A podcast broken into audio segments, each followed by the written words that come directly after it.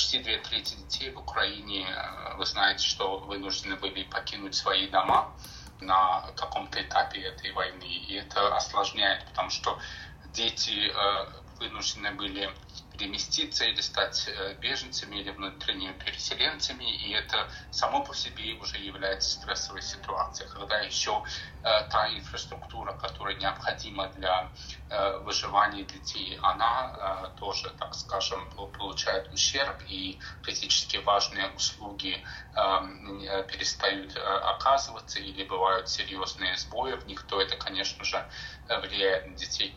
Ну, и в целом дети, как и э, любой другой конфликтной ситуации. Или чрезвычайной ситуации, являются одними из тех, кто наиболее уязвим, э, в данном случае в Украине, э, последствиям войны и особенно зимой, потому что из-за помимо отсутствия безопасности из-за постоянно воздушных тревог и, и атак, которые лишают детей нормальной повседневной жизни, как в учебе, в школе, общение с друзьями, э, игры э, и какие-то социальные, эмоциональные мероприятия, которые очень важны для их э, развития. Многие дети сталкиваются с проблемами доступа, как я сказал, к услугам. И, конечно же, это не может нас не беспокоить. В 2023 году 73% украинцев также сообщили, что у них Э, достаточно серьезные сниженные доходы, что напрямую влияет на благополучие детей. То есть помимо того, что есть вот эти проблемы инфраструктурные, доступ к услугам, есть еще непосредственно, э, так скажем, ситуация, которая напрямую влияет на благополучие детей, это финансовое э, состояние семей, и возможность родителей обеспечить их необходимой зимней одеждой, соответствующим питанием и так далее существует такое мнение, что ситуация улучшилась по сравнению с тем, что было в прошлом году, но эм, из-за того, что это стало продолжительной и, и систематичной, мне кажется, на индивидуальном уровне ситуация даже хуже, чем она была. Я думаю, просто, может быть, люди приспособились жить в таких условиях где-то. Я всего лишь месяц и неделю, как э, в Украине нахожусь, э, меня была возможность э, э, поехать в регионы тоже и фронтовые зоны, там, где идут активные боевые действия, но в целом поражает э, устойчивость и как люди относятся к этой ситуации. И так невооруженным глазом вообще незаметно, да, но в то же время я вот вспоминаю, буквально недавно было мероприятие, где непосредственно дети, которые были жертвами достаточно серьезных обстоятельств, они э, улыбались, общались, и одна э, девушка-подросток во время такого веселого общения, она резко начала плакать. И мне кажется, вот это, наверное, больше характеризует то, как дети чувствуют. То есть они могут улыбаться, они могут бегать, играться, на самом деле психически настолько эмоционально огромная нагрузка на них, особенно когда школы закрыты, нет общения со сверстниками и так далее. То есть не все так однозначно, как со стороны смотрится. Ну, конечно. Только что у вас была воздушная тревога, нам пришлось да. отложить интервью. О какой нормальной жизни можно говорить для детей? Верно. Вот вы коснулись образования школ. Мы каждый день практически в новостях читаем о том, что школы разрушены, дети не могут ходить в школы. Удалось ли обеспечить а, какой-то формы обучения всех украинских детей вот на данный момент, вот, вот этой зимой? Совершенно верно. Но для многих детей образование в Украине остается, так скажем, все еще в подвешенном состоянии, э, потому что ну, наш опыт во время ковида и в целом с дистанционным образованием э, дает четко понять, что это не тот э, уровень образования, на который мы должны быть нацелены, но и в то же время где-то около 5 миллионов 300 тысяч детей сталкиваются с препятствиями, которые, так скажем, не дают им полноценно получать э, доступ к образованию. И более 7 тысяч школ до сих пор остаются недоступными для детей. То есть они закрыты из-за отсутствия, так скажем, безопасности. Некоторые были повреждены или разрушены. другие использовались в ходе конфликта, вынуждая детей учиться онлайн.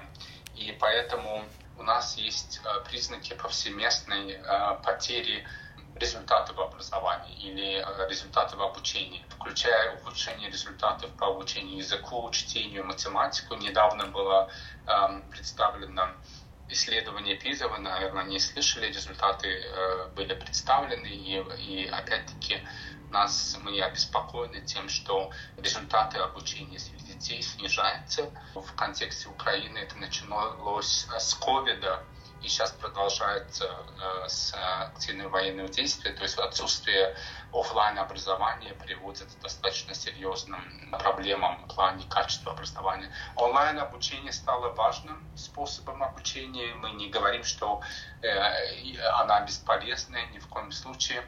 Она очень важна для детей в стране. Но в то же время существуют и ограничения, особенно для младших классов. Не у всех есть необходимое оборудование для того, чтобы подключаться. Онлайн-обучение и, конечно же, в конечном итоге не может а, заменить очное. И поэтому ЮНИСЕФ продолжает оказывать поддержку Э, в данном случае Министерству образования и науки, в целом правительству с партнерами в обеспечении этого э, хотя бы непрерывного процесса, если даже это онлайн, чтобы это был процесс непрерывный. Мы в этом процессе поддерживаем не только контентную часть э, с точки зрения доступа детей к формальному или неформальному обучению, но и очень важна здесь поддержка самих преподавателей и учителей. Потому что мы должны понимать, что в контексте Украины мы не только о детях или, так скажем, о уязвимых категориях населения говорим, но сами поставщики услуг, в нашем случае учителя, врачи, соцработники, они сами по себе тоже являются уязвимыми. Многим пришлось тоже переселиться по несколько раз, и это тоже особая категория, с которыми нам нужно работать. С февраля 2022 года мы поддержали почти полтора миллиона наиболее уязвимых детей доступе к формальному и неформальному образованию, и включая, кстати, э, обучение в раннем возрасте. Мы также помогаем правительству в ремонте укрытий для того, чтобы дети могли получать образование в э, относительно безопасной среде. Наш фокус — это восстановление и переустройство школ как доступных, инклюзивных и безопасных мест для детей с должным оборудованием и, и с необходимыми условиями. И для детей, которые не могут э, посещать занятия лично, ЮНИСЕФ э, создает возможности для дистанционного доступа. Украина одна из самых, а может быть даже самая загрязненная минами территория в мире. И вот ЮНИСЕФ ведет огромную работу в этом направлении. Если хотите вот о сегодняшних проектах немножко рассказать нам. Да. Ну, вы знаете, 30% территории Украины это потенциально загрязненные минами и не разорвавшимися боеприпасами. То есть это представляет собой серьезную угрозу. Мы надеемся, что война в ближайшее время закончится, но вопрос разминирования будет актуальным еще долго, к сожалению. Уже с 2014 года мы реализуем программу по правилам минной безопасности с использованием вот образовательно-развлекательного подхода, потому что в раннем возрасте это очень важно. У нас есть, вы знаете, очень известная фигура, такая патрон, э, украинская mm-hmm. собака, искатель э, дом и популярен, э, из популярного мультфильма, э, разработанного ЮНИСЕФ. Э, эта собака наша стала, так скажем, официальным послом ЮНИСЕФ и героем украинских детей.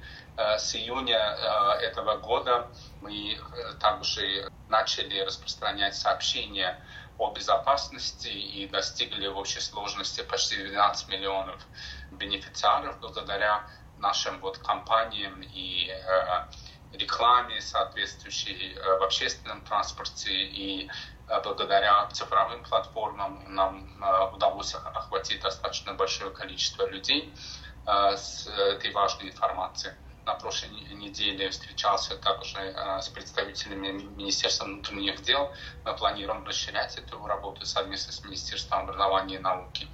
В сентябре этого года мы запустили 15 мобильных классов по безопасности, потому что очень важно понимать, что из-за того, что школы многие закрыты, что Мы не всегда и не везде не можем в каждой школе это организовать. Мы организовали безопасные э, мобильные классы э, со специальным оборудованием проведения занятий в, в разных регионах. Я увидел один из э, таких э, не, не пре, и на этих занятиях представители государственной службы по чрезвычайным ситуациям и национальной полиции используют вот эти интерактивные инструменты и форматы, э, которые ЮНИСЕФ разработал для ознакомления детей вот э, с этими важными темами. И, конечно же, мы планируем продолжать эту работу и сделать так, чтобы это стало частью национальной школьной программы и как часть более широкого курса по безопасности в школах. Вы только недавно приехали в Украину. Вот что на вас произвело наибольшее впечатление? Вот такие личные какие-то впечатления от общения с людьми, от поездок по стране? Общаясь с людьми, общаясь с чиновниками как на национальном уровне, так и на местах, общаясь с молодыми людьми. Я буквально на прошлой неделе был в Житомире, и мы говорили о том, как восстановить регион с фокусом на э, детей и молодежь. И мы общались там э, помимо э, с мэрами и местными властями, также с самой молодежью. И мне кажется, вот эта устойчивость украинского народа в целом и э, его непоколебимый дух и невероятная доброта по отношению друг к другу, к другим и в целом э, ко мне лично – и решимость народа защищать будущее своих детей, мне кажется, вселяет огромную надежду. И, и надежду, э, потому что есть еще много э, людей, включая моих сотрудников, гуманитарных работников, их бесчисленное множество, которые рискуют своей безопасностью для того, чтобы оказать помощь Дети все еще могут мечтать. Мы вот недавно запустили кампанию с Укрпочтой, где дети, особенно в столице, нельзя сказать, что какой-то регион менее страдает, чем другая, но вы знаете, что активные действия проходят на э, востоке и юге, и, и дети пишут друг другу пожелания, отправляют открытки. Когда мы запускали эту кампанию в, в главпочтампе, была тревога объявлена, и мы не смогли ее открыть э, с главой э, почту совместно, и мы перешли в укрытие в э, станции метро, которая рядом находится. И я там пообщался с одной девочкой, которая рисовала открытку своим сверстникам, и мы с ней вместе нарисовали еще одну открытку. Я к тому, что вот у детей все еще есть вот это сила мечтаний, невинных надежд на мир и вера в светлое будущее. И я думаю, что вот это дает нам надежду. Но в то же время, э, к сожалению, надо отметить, что одной надежды, наверное, недостаточно. Мы должны воплотить все наши планы в жизнь. Мы должны продолжать оказывать жизненно важную поддержку, выступать за мир и инвестировать в будущее, в котором украинские дети снова смогут смеяться без страха, учиться без перерыва и мечтать без ограничений.